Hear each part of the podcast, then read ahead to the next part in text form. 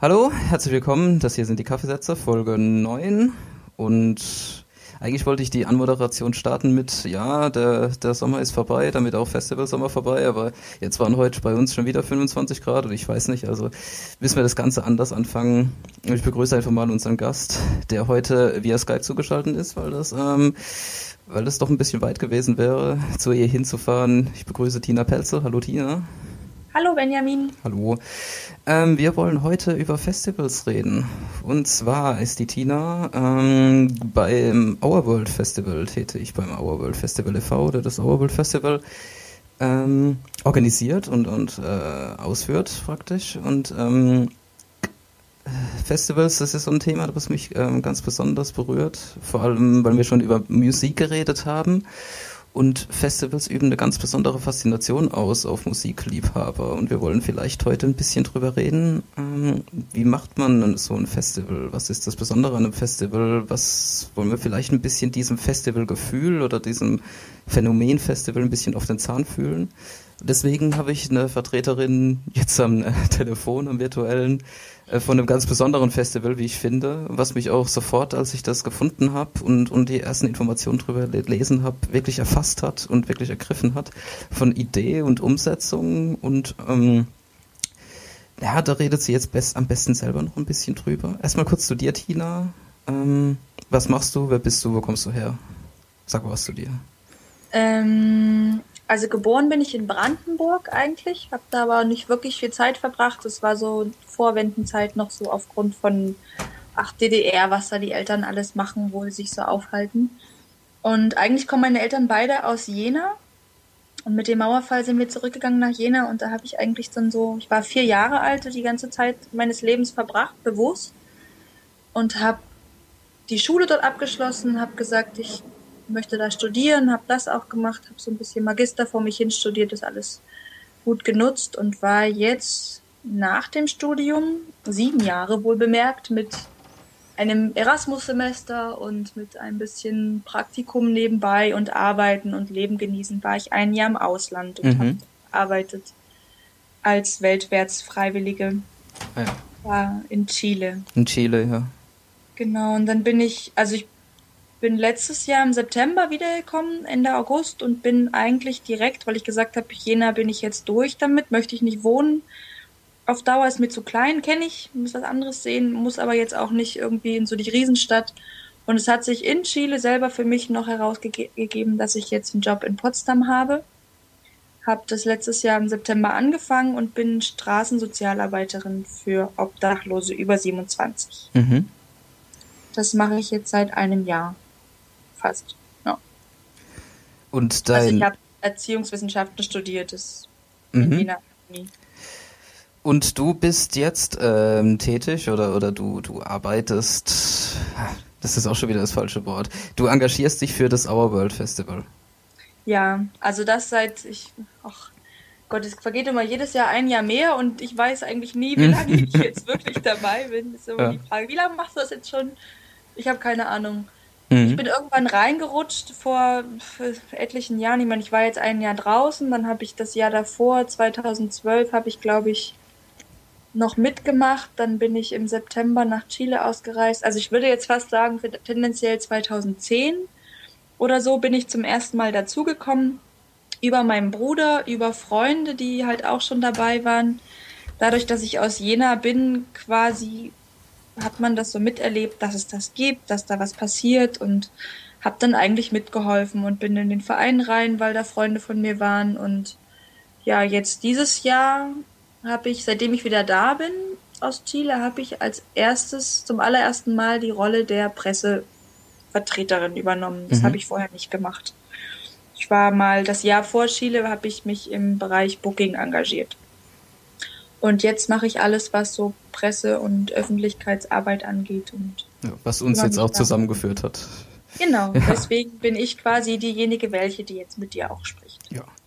Ähm, erzähl doch einfach mal was über das Our World Festival. Also wir wollen das vielleicht ein bisschen aufdröseln in die, die Organisation, das machen wir vielleicht ein bisschen später, aber erzähl doch einfach mal, Ähm, du bist jetzt jahrelang dabei und bist auch wieder zurückgekommen zum Our World Festival. Was bedeutet denn das Our World Festival für dich oder was ist das Our World Festival genau? Für mich ist es nach Hause kommen ein Stück.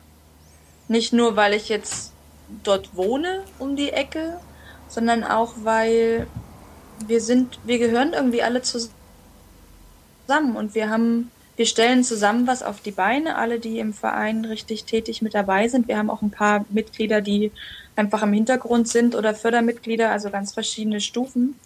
Und es sind Freunde und jeder kennt sich und man sieht sich halt einfach nicht so oft im Jahr und wir sind überall in Deutschland verstreut mhm. und organisieren ein Festival eigentlich über Google Hangouts zum Beispiel, über E-Mails. Also ja. es ist nicht so, dass wir uns treffen, sehr oft, manchmal schon, aber selten. Und das Festival selber hat für mich einfach was ganz Besonderes, weil ich würde sagen, es ist anders als andere Festivals. Also ich kann jetzt aus eigener Erfahrung nicht sagen, dass ich viel auf Festivals war. Ich war einmal in meinem Leben auf einem Festival mit 16 und dachte mir dann so, auch irgendwie ist es nicht so meins, wenn irgendwie alle so halb fertig im Zelt liegen und ähm, jeder hat einfach nur einen über den Durst getrunken, irgendeiner pinkelt dir nachts ans Zelt dran und überall ist es laut und mhm. es fetzt einfach nicht und du bist in der übelsten Sonne im Nachts und nur Stress und tausend Leute und viel Geld und oh, eigentlich ja. stehst du da und klotzt auf eine Bühne vorne. Und das Auerwelt Festival ist das einzige Festival, was ich aus meiner Erfahrung her sagen kann, was einfach anders ist. Du kannst dort wirklich dich entspannen, du kannst dort rumdillern, du kannst äh, Kultur verfolgen, du kannst Workshops mitmachen, du kannst einfach da sein und Freunde wieder treffen, die du lange nicht gesehen hast. Du kannst Musik lauschen, aber auch einfach ach, man ist in der Natur. Also es ist halt mhm. nicht so ein riesen, riesen Feld auch, was sonst nichts zu bieten hat, sondern da ist einfach Wald drumrum und wir gucken auch, dass ähm, Leute sich auch drumrum bewegen können. Also das ja. Festival ist nicht nur eine Sache in sich geschlossen, sondern man kann auch raus, indem man zum Beispiel gegen Abgabe seines Personalausweises ein, ein Fahrrad ausleiht und dann da in den Thüringer Umgebungen um Auerstedt drumrum mit dem Fahrrad fahren kann und man gibt es wieder ab und kriegt seinen Ausweis wieder. Also ja. solche Sachen. Also äh, zum ersten, als erstes, ähm, weil wir hier, also wo ich jetzt mit meinem Podcast angesiedelt bin, ganz andere äh, geografische Umgebung sind. Wo ist das Our World Festival erstmal angesiedelt? Und dann wollte ich noch auf die Location an sich äh, zu sprechen kommen, weil das ist ja ganz interessant. Es ist ja nicht nur dieses, dieser Wald außen herum, wie ich verstanden mhm. habe, sondern vor allem, was mich daran fasziniert hat, ist die, ähm, ist das, wie nennt ihr es, den, den Weidenrutenpalast. Genau. Ja. Also das Our World Festival selber ist in Auerstedt. Mhm. Da, Auerstedt ist ein ganz kleines Dörfchen, ich weiß gar nicht, wie viele Einwohner es hat. Ähm, ist eine kleine Gemeinde quasi in der Nähe von Weimar. Mhm. Und von Jena und Apolda, also es ist halt jeweils irgendwie so da in, auf dem Berg. Man hat in, Jena, in Thüringen hat ja generell unglaublich viele Berge und du bist dann da irgendwie oben. Ist auch nicht so richtig ausgeschildert. Du musst schon wissen, wo du, wo es ist. Also ich bin auch einmal so richtig Kreise um Auerstedt gefahren, durch alle Dörfer durch. dachte mir, wo ist es denn jetzt? Scheiße. Ja. Also es ist echt einfach so zwischen Bad Sulza und Camburg ist nicht weit und Jena ist nicht weit und Erfurt nicht und Weimar nicht. Also so da, Apolda um die Ecke. Mhm. Und ähm, wer überhaupt nicht weiß, wo Jena ist, zum Beispiel die Schlacht bei Jena und Auerstedt war mit Napoleon. Ja, genau. 1906. Das wäre. Ah, da ist ja der Auerstedt dann praktisch noch mitgenannt. Genau. Geschichtlich. Genau. Ja, ja. genau. Ja. Also Auerstedt ist in dem Sinne schon bekannt. Mhm, und mhm. ähm, wir haben da das Wäldchen mit einem mit einem Feld daneben, was uns der Bauer jedes Jahr zum Festival zur Verfügung stellt, um die Zelte dort aufzustellen und das Wäldchen hat den Weidenrutenpalast. Dieser Weidenrutenpalast wurde, lass mich lügen, ich weiß gar nicht in welchem Jahr, ehrlich gesagt, von einem Architekten, der heißt Marcel Kalberer, das kann ich dir sagen. Der hat diesen Weidenrutenpalast gebildet. Das heißt, es ist so ein aus Weiden ein angelegter ein angelegter Bau, der unter Denkmalschutz steht. Da kann, der ist auch immer da, also der ist nicht mhm. weg, da kann man immer hin. Und ähm, er hat das richtig konstruiert, dass du in der Mitte halt durchlaufen kannst und oben wie so ein Dach ist. Also, mhm. also so halt kuppelartig. Genau, man ja. hat in der Mitte ein kleines Häuschen, in das man reingehen kann, auch aus Weiden gemacht. Und dann ist das so kuppelartig in alle Richtungen mhm. und man kann da mit wie so Torbögen jeweils kann da durchgehen und kann sich das angucken. Also es ist unglaublich beeindruckend und wir vom Verein zum Beispiel sind auch nicht so, dass wir halt einmal im Jahr dort das Festival machen, sondern wir treffen uns auch eigentlich immer April, Mai so und machen den Weidenrutenpalast wieder schön. In mhm. Kombination mit einer Absprache von Marcel Kalberer, weil er nicht in Deutschland wohnt, glaube ich, dass wir ihn halt fragen, okay, wie können wir jetzt am besten, was sind für Schäden am Palast und äh, worauf sollten wir achten? Und dann treffen wir uns zu unserem sogenannten Weidenrutenbinden und richten den Palast wieder ein bisschen her, damit er für das Festival einfach weitersteht, dadurch, dass das das ist in ganz Deutschland kommen die Leute dahin mhm. und gucken sich das an. Ja, das ist, ist dann, so ist das etwas, äh, etwas äh, Wachsendes noch, äh, organisch? Oder ist der, äh, sind die, sind die beiden, sind die beiden nur äh, praktisch als, als ähm, Gebilde, als Gebäude zu sehen? Nö, da wächst schon auf jeden ja, Fall noch einiges. Okay. Also es ist halt so, dass es im, im Frühjahr stehen dann die neuen Weiden, stark sind die direkt nach oben, ganz mhm. grün und wir versuchen das alles so ein bisschen in die Form zu bringen, damit es halt bleibt, wie der ja, Palast ja, selbstverständlich. Ja, irgendwann so ein, ne, also. Ja. Ja, das finde ich wirklich. Fall, das entwickelt sich weiter und es ja. soll halt wieder buschiger werden. Also er hat ganz schön gelitten die letzten Jahre. Okay. Ich finde es auf jeden Fall sehr faszinierend. So die Gedanke, was wir noch dazu sagen müssen, ist, dass euer Festival um diesen und in diesem Palast dann praktisch äh, stattfindet auch. Genau. Und das ist einfach, finde ich, ein faszinierender Gedanke, um diese organische und, und wirklich noch äh, lebendige Gebilde oder, oder wirklich auch Gebäude, dass da, dass da auch so was Dynamisches wie ein Festival passiert. Ja, wir haben da eine Bühne dieses Jahr neu reingebaut. Also wir hatten vorher eine Bühne und wir hatten aber jetzt mit, dadurch, dass wir über die Crowdfunding-Aktion, über die wir ja später sicherlich auch noch ja, sprechen, ja. mehr Geld äh, bekommen haben, als wir das gebraucht hätten, wie es angesetzt war haben wir halt die Möglichkeit gehabt, da noch ein bisschen mehr an ähm, Reparaturarbeiten zu machen. Und die Bühne war einfach schon alt, die in dem Palast drin ist. Mhm. Da kann man sich raufsetzen, da kommen auch viele Leute von überall und machen dann auf dieser Bühne im Palast ein kleines Picknick. Und wir nutzen diese Bühne einfach und machen darauf unsere Konzerte. Das ja. ist eine von zwei Bühnen, die wir haben. Ja. Während des Festivals.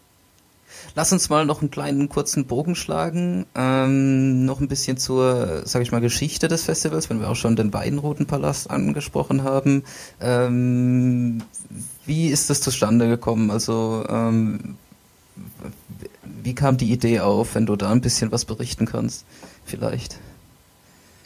Also ich selber war nicht dabei und habe hm. mich da auch nur so ein bisschen belesen. Ich weiß, einer unserer Mitglieder vom Verein ist auch ein Gründungsmitglied. Ich glaube sogar zwei, wenn nicht sogar vielleicht drei. ähm, bin ich ganz sicher. Wenn Sie mir jetzt zuhören, dann bitte nicht schimpfen. ähm, also 1999, die Informationen habe ich halt auch von unserer Festival-Homepage. Da gab es so ab 1999 verschiedene Sommer-Open Airs da in der Gegend. Und da gibt es einen Förderverein, der, der heißt Förderverein Auerstadt e.V., die haben das unterstützt. Das waren so in den ersten Jahren immer so um die 1500 Leute, die da an diesem Sommer Open Air an einem Wochenende teilgenommen haben, sowas ganz Kleines. Mhm. Und im Jahr 2005 hat sich dann der gemeinnützige Verein des Our World Festival e.V. gegründet. Und damit hat sich das Ganze einfach, haben sich so Jetzt mit 42 Mitgliedern im Verein haben sich die Leute tatkräftig zusammengefunden und haben dann einfach was auf die Beine gestellt, was wirklich als Our World Festival bezeichnet mhm. wurde. Und ja, also, so Stück für Stück ist es übers Jahr, über jedes Jahr hinweg auch mehr Leute dazu gekommen. Es ist ein bisschen größer geworden. Also es hat sich in den Jahren, die ich dabei bin, hat sich unglaublich viel getan. Also wirklich schon seit also seit 2000 bis 2014 ein, ja. immer, immer weiterentwickelt und immer weiter gegangen auch. Genau, wir haben jetzt mhm. dieses Jahr das 16. Auerworld Festival gefeiert. 16, ja. Ja. Wunderbar, wunderbar. Ähm,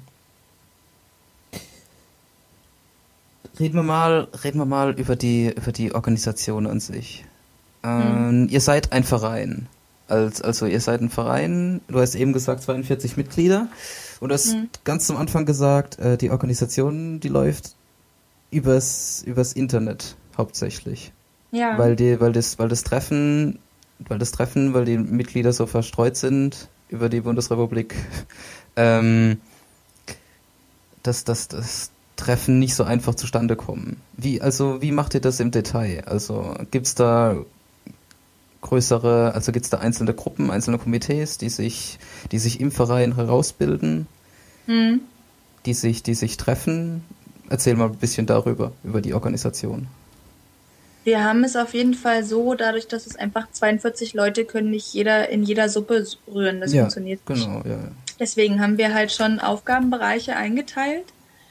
Es gibt wie bei jedem Verein bei uns auch Vorstandsmitglieder, die den Hut aufhaben, die einfach da wirklich noch ein bisschen anders drauf gucken. Wir haben eine richtige Satzung, also wir treffen uns auch als Verein schon alle das zusammen? Ist, genau, halt genau das, das ist ja das, das ist das Ding, das muss man ja als Verein. Das genau. ist ja genau. der Unterschied, wie wenn man, ich kenne das zum Beispiel auch, dass bei uns ähm, verschiedene Organisationsarten, was auch immer organisiert wird, dass die oft sagen, wir wollen gar nicht Verein werden, weil da, da ist man dann immer in dieser Satzung ein bisschen gefangen. Also wenn wir einfach eine offene Gruppe sind, die das halt organisieren, dann sind wir viel, sind wir viel ein bisschen freier, ein bisschen offener und dynamischer.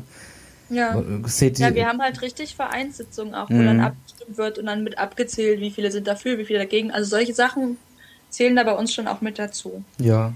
Aber also so richtig Treffen persönlich sind angesetzt.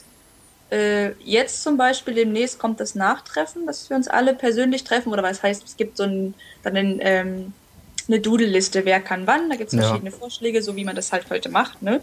Und ähm, Je nach Termin suchen wir uns dann einen Ort aus, da finden wir uns alle zusammen für ein Wochenende und machen unsere Vereinssitzung. Dann treffen wir uns Anfang des Jahres und fangen da an zu planen, wie könnte das Festival dieses Jahr aussehen, wer ist dabei, wer würde welche, welche Rolle übernehmen wollen und dann wird es halt auch im Verein so abgestimmt, wer ist dann wieder Vorstand. Also wir machen das jedes Jahr aufs Neue. Ja. Und, ähm, und dann treffen wir uns nochmal zum Beinroutenbinden im Frühjahr und dann nochmal vorm Festival. Und dann läuft aber, wenn so die heiße Phase ist, läuft eigentlich alles über Google Hangouts. Das mhm. ist dann je nach, also wie ich auch schon meinte, wir haben halt diese kleinen Teams, die eingeteilt sind. Da bin ich mit der Agnes zusammen im PR und ÖA, weil sie das früher gemacht hat, Presse- und Öffentlichkeitsarbeit, und sie mich da jetzt so in diesem Jahr übergeleitet hat, dass ich das übernehme. Mhm. Gibt es den Bereich Infrastruktur, und es gibt den Bereich Booking und es gibt den Bereich, was die Stände angeht. Also da hat jeder so, die sind ganz viel im Kontakt untereinander, die einzelnen Bereiche und machen sich da ihre Sachen aus und sprechen dann wichtige Entscheidungen mit dem Vorstand ab. Mhm. Und so hat dann eigentlich jeder, der nicht in den anderen Bereich reinguckt, der nicht weiß, was da, was da passiert, kommen wir dann eigentlich auch alle zum Festival und stellen fest, was die anderen so gemacht haben. Ah. Also für mich habe ich halt Interviews gegeben und habe halt mich um die Facebook-Seite gekümmert oder auch um die Homepage und solche Sachen und komme zum Festival und denke, krass, das, das habt ihr alles das Jahr über, das ist ja, ja total cool. Da stehen tatsächlich Dixie-Toiletten rum und so. Ja, ja.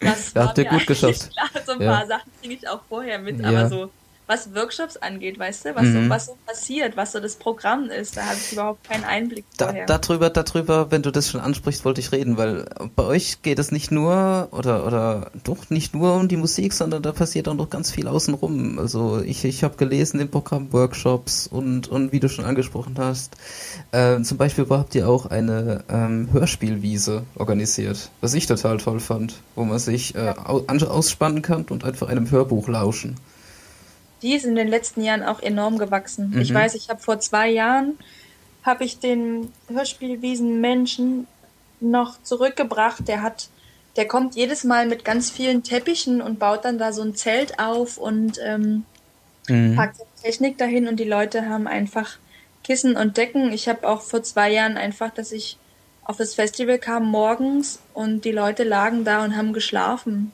Die sind die Nacht dort über einfach in ihren Schlafsäcken, haben sich dort hingekauert, in dieses, haben alle zusammen gemauschelt, keine Na. Ahnung, und haben da gemütlich den Traumzauberbaum oder was weiß ich was gehört, sind dabei eingeschlafen und lagen morgens immer noch dort. Und das war total angenehm. Und der ja. war vor zwei Jahren wirklich noch klein. Da war er vor drei Jahren war er noch kleiner und jetzt dieses Jahr war das ein Riesenareal. Mhm. Und er hat richtig auch ähm, Dann gab es auch eine, eine Lesung sogar. Das war, weiß ich nicht, ob das letztes Jahr stattfand, weil da war ich nicht vor Ort, war ich ja noch in Chile, deswegen ja. habe ich da vieles nicht mitbekommen. Aber dieses Jahr fand ich das einfach auch beeindruckend, wie er da gewachsen ist und wie die Leute auch richtig Lust drauf hatten. Mhm. Das ist so ein ganz spezieller Bereich. Das macht er wirklich das ganze Festival über, das ganze Wochenende ist er immer da und hat dann ein richtiges Programm, was für Stücke gespielt werden, ja. was man hören kann. Und andere Workshops, die wir haben, finden dann einfach mal statt. So, ja. Zu bestimmten Zeiten. Wir haben ähm, ganz viele Familien, die kommen. Dadurch ist auch einfach ein Kinderprogramm, was wir anbieten. Also es gibt ein Kinderschminken und die Kinder können, wir hatten dieses Jahr zum ersten Mal ein Fußballturnier auch für Kinder. Mhm. Das findet, das Fußballturnier selber findet jedes Jahr statt, weil der FC Auerstedt, der spielt dann eigentlich immer sonntags, war das früher, gegen eine Mannschaft von unseren Festivalleuten. Die finden sich zusammen und dann gibt es ein großes Fußballturnier. Mhm. Ja. Und dieses Jahr fand das alles schon am Samstag statt. Und es waren mehrere Mannschaften, die sich zusammengefunden haben. Und es haben alle untereinander gespielt und es war auch eine Kindermannschaft mit dabei. Oder mehrere ja. Kindermannschaften sogar. Und es war auch eine Frauenmannschaft mit dabei. Also es hat sich da auch unglaublich viel getan.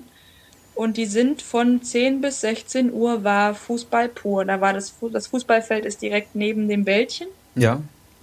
Von daher konnten da auch alle hin und zugucken und äh, das genießen. Also, also auch das Fußballfeld des Vereins praktisch. Genau. Ah, ja. Da gibt es dann auch eine Urkunde am Ende. Die zahlen ein bisschen Startgeld und es gibt ja. ach, Riesenspaß für ja. alle ganz toll.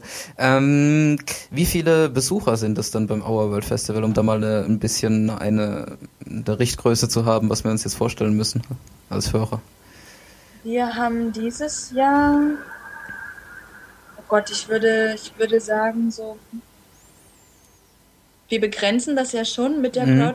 Crowdfunding-Aktion, was so ein Vorteil davon ist damit es nicht so groß wird, weil wir halt dem Wäldchen gegenüber auch eine Verantwortung übernehmen und dem Bauern und dass auch alles ordentlich bleibt und kein Chaos entsteht. Ja. Und 3000, die sich vielleicht an dem Wochenende auf dem Platz befunden haben. Also Wahnsinn. mit Bands, mit mhm. uns als äh, Mitglieder, die dort gearbeitet haben, mit den ganzen anderen Ständen. Ja. ja. Ich glaube, es waren irgendwie so 2000 300 Tickets oder irgendwas. Mhm. Ja, ich, ich, das weiß ich auch nicht mehr so genau. Ja, die Zahl behalten wir uns mal im Kopf, wenn wir jetzt ein bisschen über die Organisation an sich noch weiter präzisieren wollen. Du hast ja gesagt, ihr, ihr teilt das auf in die verschiedenen Aufgabenbereiche. Mhm. Ähm, das sieht man mal, was da, was da alles dazugehört, was da alles mit reinspielen muss. Also Infrastruktur, klar, irgendeine Bühne muss dastehen, da muss ein bisschen Licht, wo man rumblinken kann, ein bisschen, da muss Ton da sein, da müssen die Dixie-Klos da sein, was weiß ich, Absperrbänder, wie auch immer. Also da, ja. das, das ist ein Team, das an ziemlich vieles denken muss, glaube ich. Dass da, ja, da, also die sind auch während des Festivals noch gut ausgelastet. Mhm. Also. Ja, die werden wahrscheinlich unter sich auch noch sehr viel delegieren müssen, weil ich kenne das jetzt von ähm, Lichtaktionen, wo ich auch beteiligt bin, da ist es schon extrem, an was man da alles denken muss. Ja. Und ähm, also allein die Leistung von dem Team sehe ich schon, also die, wo, wo das, wo das Festival aber nicht aufhört. Weil Festival, das ist ja nicht nur eine Veranstaltung, da kommt jetzt das Booking dazu. Äh, da müssen ja auch einige, da muss ja was geboten sein. Man muss dieses Our World Festival Wochenende auch füllen. Und ähm, ein bisschen, was euer Ansatz ist, kommt auf jeden, bei mir auf jeden Fall ein bisschen so rüber, ist äh, dieses Support Your Locals ein bisschen. Mhm. Ja. Wenn du mal also ein bisschen in den Booking-Bereich ein bisschen da reden wird, weil das ist, finde ich, ähm, das Spannendste an den Festivals. Wir gucken auf jeden Fall, also wir haben auch kein Budget dafür, um Riesenbands bei uns spielen zu lassen. Ja. Also es war halt manchmal, wenn ich halt, als ich noch Booking gemacht habe und dann so Bands, die gerade rausgekommen sind, wo ich dann mal gefragt habe, was die denn haben wollen würden, wo ich dachte, oh Gott, hm. das ist das, was wir für alle zur Verfügung haben. Quasi. Ja. Ähm, dieses mit dem Support Your Locals ist auf jeden Fall hundertprozentig die Idee, was wir an Essensständen haben. Da ist alles aus der Region und ist alles nachhaltig, bis auf die Soul Kitchen. Äh, Soul Food, nicht Soul Kitchen, das war der Film. ähm, die kommen aus den Niederlanden. Okay. Was die Bands angeht, so sind sie deutschlandweit mittlerweile auch. Und wir hatten auch einen Sänger aus Manchester da, der aber auch viel in Deutschland unterwegs ist. Mhm. Und halt schon Leute, die eigentlich unbekannt sind, den meisten. Also wenn sie jetzt gerade in der Region selber bekannt sind, dann kennen die Leute, die aus der Region können, kommen diese Band. Aber ansonsten sind das für mich jedes Jahr, wenn ich zum Festival komme, Leute, die ich nicht kenne. Was auch und den, super Musik machen. Ja, was auch den Reiz ausmachen kann, weil man von vornherein weiß, ich, ich komme zum Our World Festival oder zu einem ähnlichen Festival äh, und, und weiß von vornherein, ich lerne etwas Neues kennen. Genau. Ja. Wir haben auch keine, die Leute kaufen ja quasi die Tickets und wissen nicht, wer kommt. Mhm. Und zu der Zeit, wo das Festival, wo dann die Tickets, ist die Crowdfunding-Aktion, gibt uns ja damit auch die Möglichkeit, das Festival überhaupt zu machen. Das heißt, wir wissen also bei dem beim Ende der Crowdfunding-Aktion noch nicht, selber noch nicht, was es überhaupt für Bands gibt und was es für Stände gibt und was es für Workshops gibt. Das ändert sich eigentlich. Dieses Jahr war es zum Beispiel so, dass in der letzten Woche, eigentlich Freitag ging das Festival los und Donnerstag hat sich im Programm noch was geändert. Okay. Also solche Sachen. Da passiert unglaublich viel, ja. wirklich in den letzten Wochen. Und ja, wir haben auch nie ich meine, bei anderen Festivals wie Rock am Ring steht dann da, da kommt der und der und der hin und du musst unbedingt das Tickets kaufen, ja. Ticket kaufen, das sind die fünf Headliner und denkst, boah, krass. Und dafür, da weißt du, was du halt am Ende geboten bekommst. Bei mhm. uns gehst du einfach hin und es geht nicht hundertprozentig um die Musik, es geht um ganz viel mehr. Es geht um Kultur mhm. und es geht um ein Wochenende und selbst wenn du, wenn du an nichts teilnimmst, ist nicht schlimm. War trotzdem schön. Ja. Irgendwie ist so der Flair. Also mhm. es, es, ist unglaublich, die Leute mhm. werden total entschleunigt. Und es ist nicht so, dass wir das irgendwie auch mal für uns selber, also zumindest für mich nicht bewusst, selber mal gesagt haben, wir möchten, dass die Leute zum Festival kommen und entspannt, relaxed und entschleunigt zurück in ihre Arbeitswelt gehen. Nee.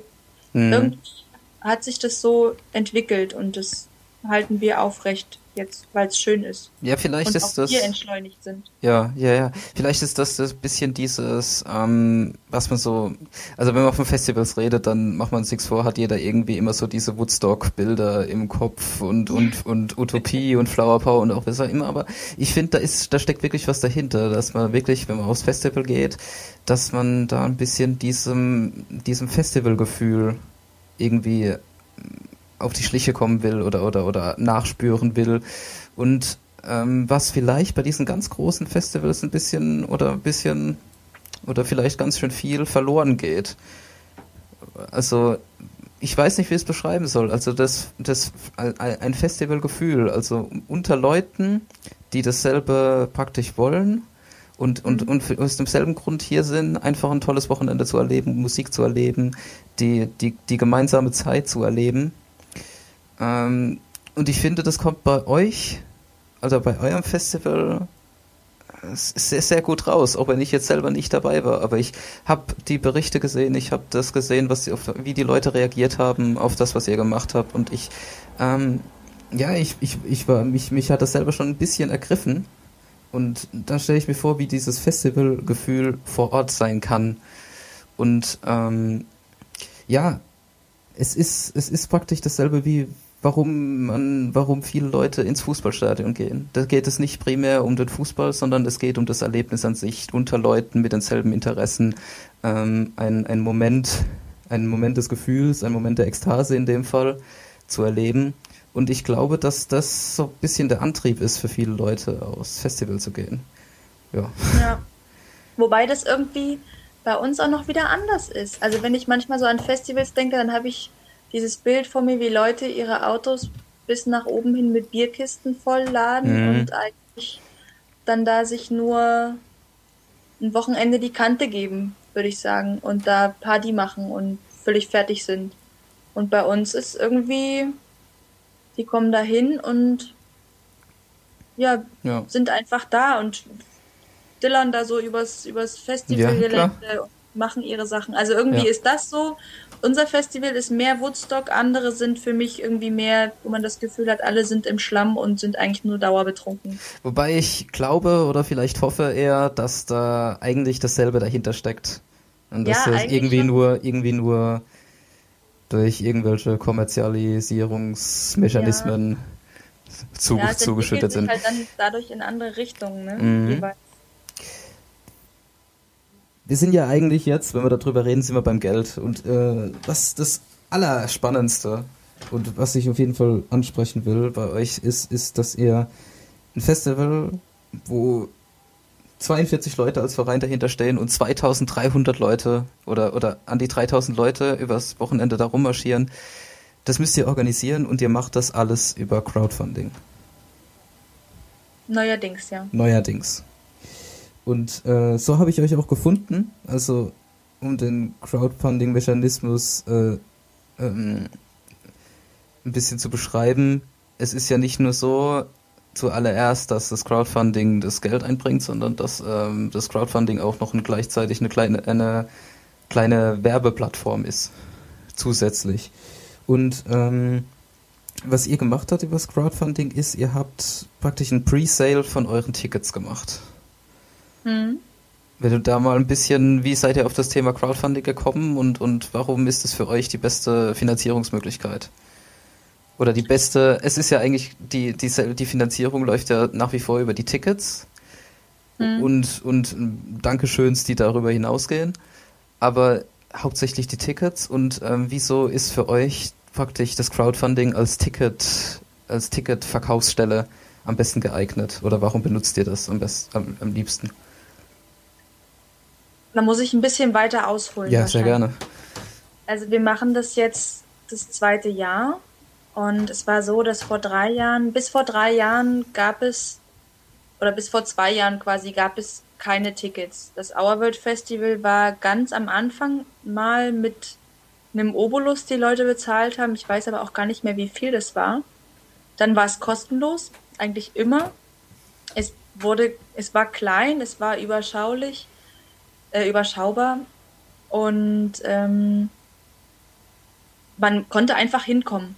Man konnte Freitag kommen, man konnte Samstag kommen, man konnte wieder fahren, man konnte auch einfach nur mal so eine Stunde.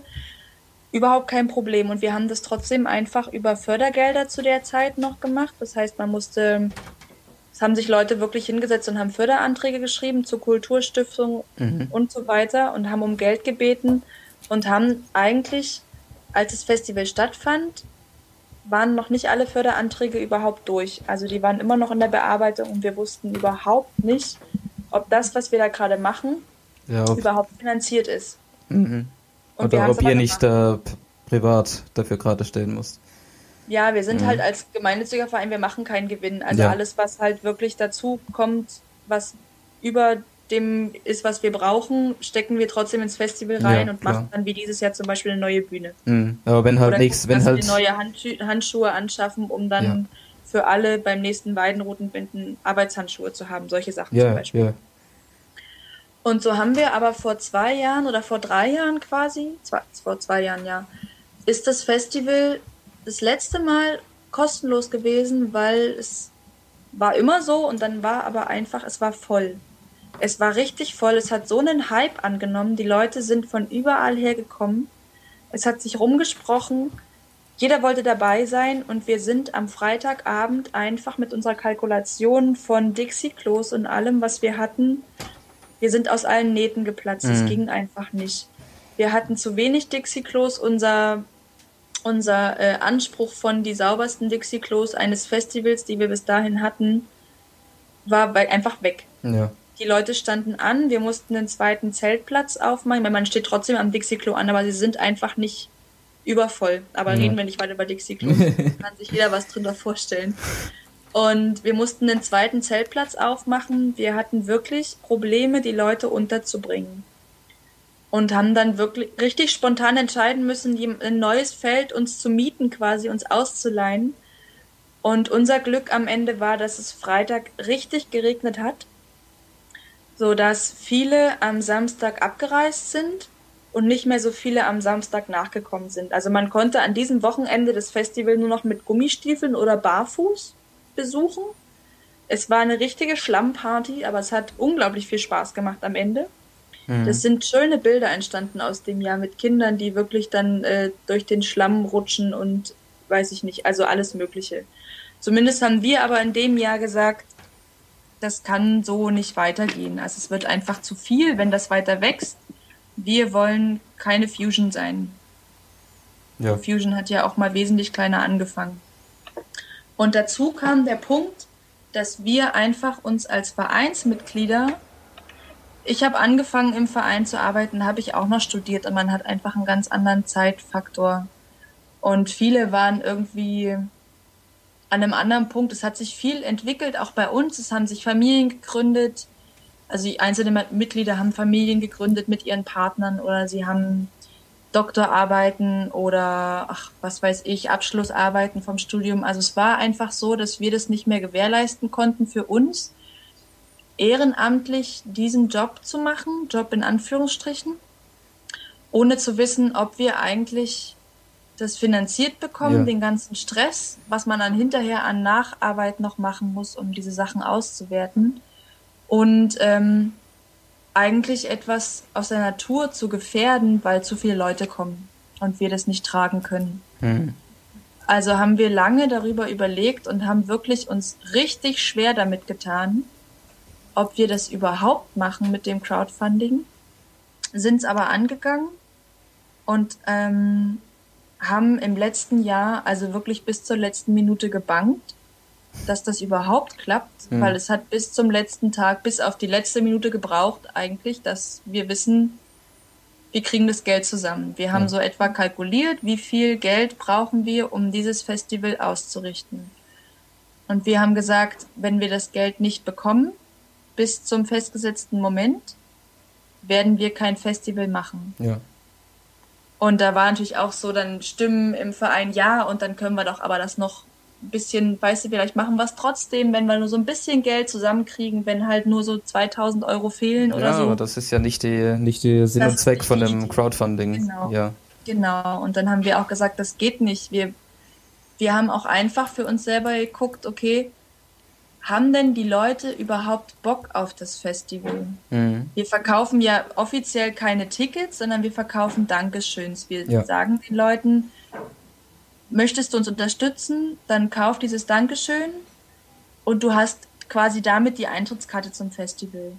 Ja. Und wir haben das für uns selber auf eine Zahl begrenzt, wie viele Dankeschöns wir halt als in Form von Tickets in dem Sinne halt rausgeben können. Und haben gesagt, ähm, nur wenn diese, wenn die Leute auch wirklich uns damit zeigen, sie wollen das, dann wissen wir auch, wofür wir es machen und mhm. dann machen wir es auch gerne. Also somit auf der einen Seite ist es schon ähm, so ein bisschen sich immer rechtfertigen müssen und immer diese Werbetrommel rühren und dies und das, was auch sehr anstrengend sein kann. Aber auf der anderen Seite gibt es uns mit dem Ende der Aktion, wenn alles funktioniert hat, so wie wir uns das vorstellen, gibt es uns Sicherheit und wir wissen, das Festival ist finanziert und wir können mit dem, was wir haben, jetzt einfach gucken, wie viele Bands können wir engagieren, mhm. wo ist, was ist der Spielraum in der Geschichte. Es gibt euch vor allem, glaube ich, auch Planungssicherheit, weil ihr Total. ja, weil ihr ja sehen könnt, wie viele Leute haben wir zu erwarten. Das macht natürlich dieses Problem mit den, mit den zu wenig Dixie-Klos. Jetzt reden wir schon wieder über Dixie-Klos, verdammt. Äh, das macht dann das Problem praktisch, die Probleme, die man mit der, mit der Planung hat, die werden viel kleiner oder, oder viel einschätzbarer. Ja, das stimmt. Mhm. Also es, also es war auch jedes dieses Jahr wieder ein Bangen. Wir haben dann dieses Jahr auch kam wieder dazu, dass ähm, einfach die Leute noch mehr im Verein, jeder machte so seins und es war vom letzten Jahr waren einige ausgebrannt, weil das dann viel viel Arbeit auch war, diese Crowdfunding-Aktion durchzustehen oder durchzuziehen und durchzukalkulieren. Und haben manche gesagt, ich ähm, ich kann mit der Verantwortung, die ich da hatte als Vorstandsmitglied, das kann ich nicht machen. Und dann saßen wir dieses Jahr auch vor dem Punkt, sagen, okay, wie geht's jetzt weiter? Mhm. Und ähm, die Leute, die den Vorstand bilden jetzt, sind auch welche, die zum Teil selbstständig arbeiten. Das heißt, auch da so ein bisschen ihr Zeitmanagement auf ihren Job, den, der ihnen Geld bringt, legen müssen und auch nicht so viel Zeit verbrauchen können, um dieses Festival zu machen. Und dann haben wir gesagt, okay, wir schaffen dieses Jahr zum allerersten Mal eine Stelle, die fest angestellt ist vom Verein und entlohnt wird. Und diese Stelle war halt in der Kalkulation auch mit drin, damit mhm. der, Verein einfach nicht untergeht, weil es da keinen gibt, der sich den Hut aufsetzt. Sagen wir es so. Weil keiner die, das Zeitkontingent hat, das zu machen, weil er einfach auch arbeiten muss. Also bei ein, ein, ein Crowdfunding-Manager praktisch. Ja, ein, ein ganzer Vereinsmanager. Okay. Quasi. Der ist also der ist halt genauso mit im, im Vorstand wie die anderen auch. Mhm, ja. Er ist aber nochmal, also auch als eines der Gründungsmitglieder und gebürtiger Auerstädter, äh, schon nochmal auf der, der, der das letzte Wort hat und der auch die vielen Kontakte hat. Damit sind wir auch dadurch, in Auerstedt kennt man uns. Ja. Und wir haben gute Kontakte zu vielen Leuten dort. Mhm durch unsere Wurzeln des Vereins. Ja, ja. Also Nein, der also, praktisch da noch eine, also eine Stelle geschaffen, an der die Fäden nochmal gesondert zusammenlaufen können. Also wo die Organisation dann nochmal vereinfacht.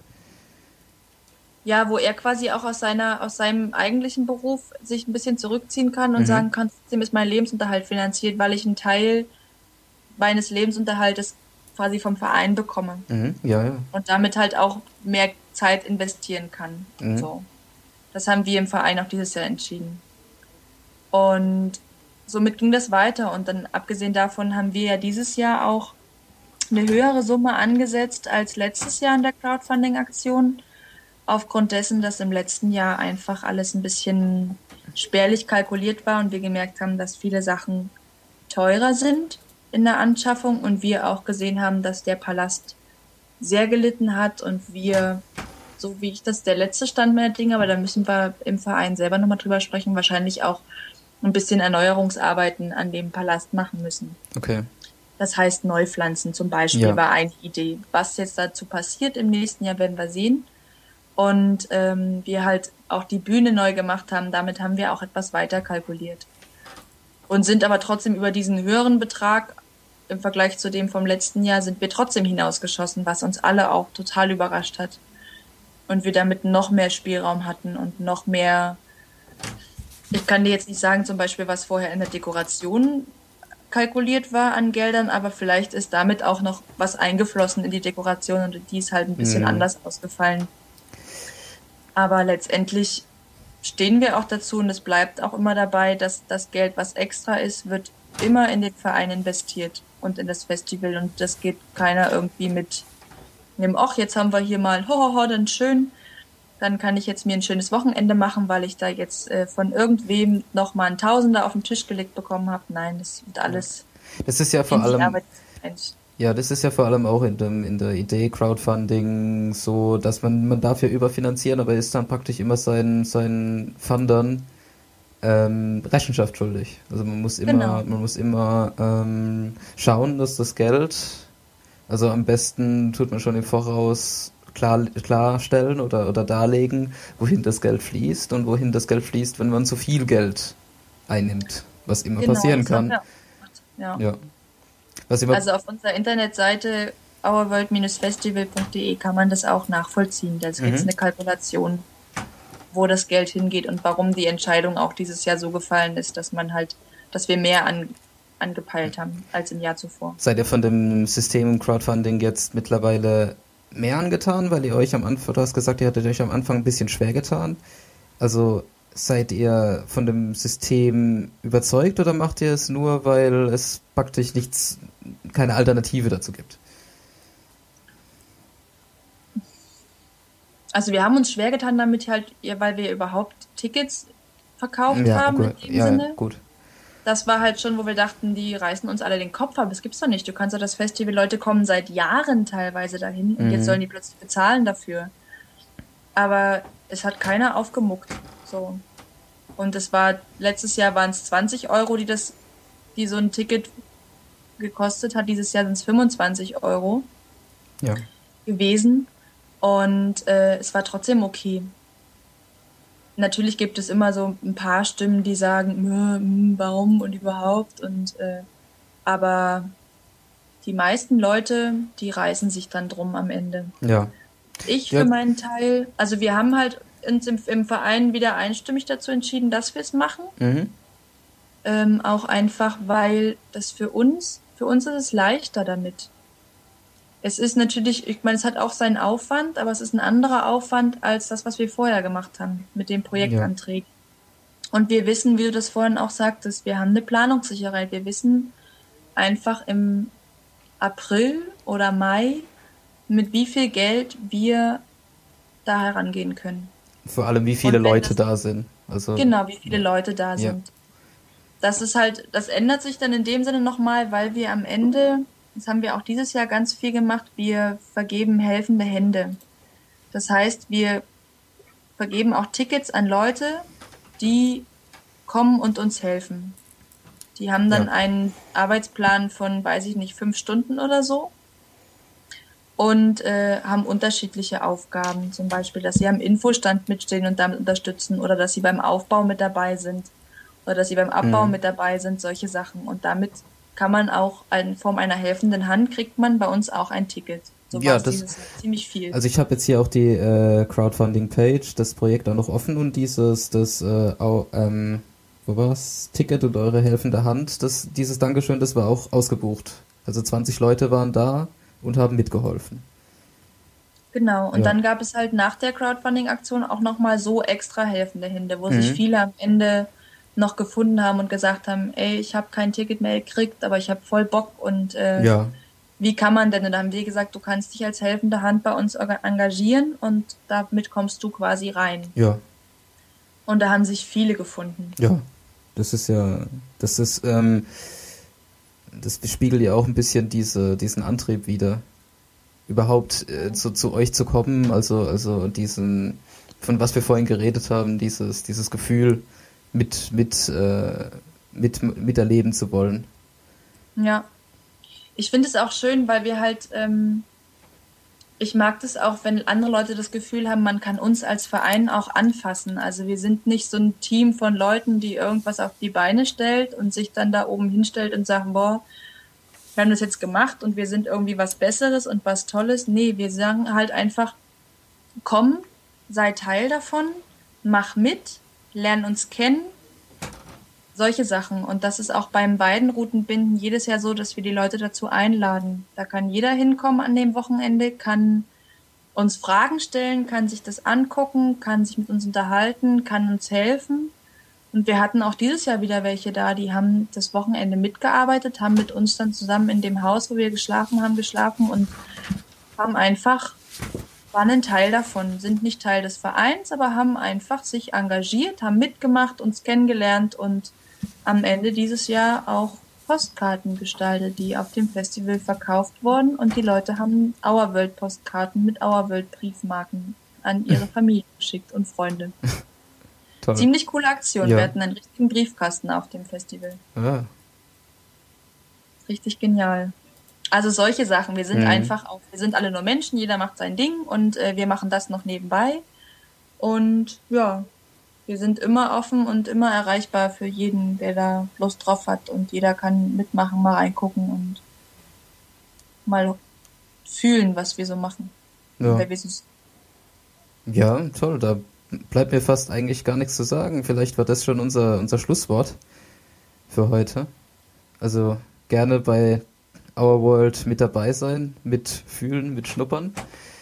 Ähm, du hast gesagt, wenn man euch äh, äh, kontaktieren will, wie, wie macht man das am besten? Also wir haben auf der einen Seite die unsere Homepage www.auerworld-festival.de. Das Auerworld ist wie dann Auerstedt, A-U-E-R und Mhm. dann World, wie die Welt auf Englisch. Sagen wir alle so, hä, Auerworld? Ah, unsere Welt? Nein, Auerstedt. Alles klar. Ja. Und wir haben eine Facebook-Seite, Ja. die auch Auerworld Festival und ja, da kann man uns liken, da kriegt man viele Sachen mit. Man kann uns persönlich anschreiben. Auf der Internetseite sind auch unsere Gesichter im Verein. Ich glaube, das ist immer noch so. dass man halt so gucken kann, ach, wer ist das alles und wo sind die und jeder erzählt so ein bisschen was über sich und jeder hat eine E-Mail-Adresse, also man kann mhm. uns kontaktieren zu den unterschiedlichsten Dingen. Und wenn man Bock hat, mal zu euch zu kommen, das Our World Ein Festival 2015 wird auf jeden Fall oder wird stattfinden, wenn die entsprechende Crowdfunding-Kampagne zu Ende geht. Der Plan steht. Der also Plan wir haben es eigentlich immer für Ende Juli. Ist auch dieses letzte, nächstes Jahr wieder Ende Juli, glaube ich. Das Wochenende steht schon fest. Ich habe es mir gar nicht aufgeschrieben. Mhm. Ähm, ja, und die Crowdfunding-Aktion wird stattfinden, denke ich. Aber das entscheiden wir halt Anfang des kommenden Jahres, wenn wir uns dann mit Blick auf das Jahr treffen. Jetzt ist erstmal der Rückblick für dieses ja. Jahr angesetzt im Oktober. Also am besten mal bei euch äh, immer wieder vorbeischauen oder die Facebook-Page liken. Dann kriegt man das schon mit. Und dann kriegt man genau, auch mit. halt auch Infos dann, ja. also wenn wir uns zum Beispiel zum beiden Routenbinden treffen, dann ja. schicken wir auch die Infos, wer Bock hat. Der kann gern kommen über den äh, Newsletter, der auf der Homepage, der mit der Homepage verbunden ist, oder über die Facebook-Seite. Ja, toll. Also, ähm, war toll mit dir ein bisschen über die, über die Orga, ein bisschen über das Festivalgefühl zu reden. Ähm, Tina Pelzel vom Our World Festival. Die genannten Internetadressen und die Facebook-Page findet ihr natürlich auf der äh, entsprechenden Episodenseite auf kaffeesätze.de. Ich bin Benjamin Dubali, das waren die Kaffeesätze. Kaffeesätze unter den verschiedenen Kanälen. Wie immer, gerne folgen, gerne liken, gerne weiterempfehlen. Ähm, ich bedanke mich, Tina. Ich bedanke mich bei dir. Ja. Und äh, ich hoffe, ihr als Hörer seid nächstes Mal wieder dabei. Ähm, Kaffeesätze Podcast. Ja, tschüssi.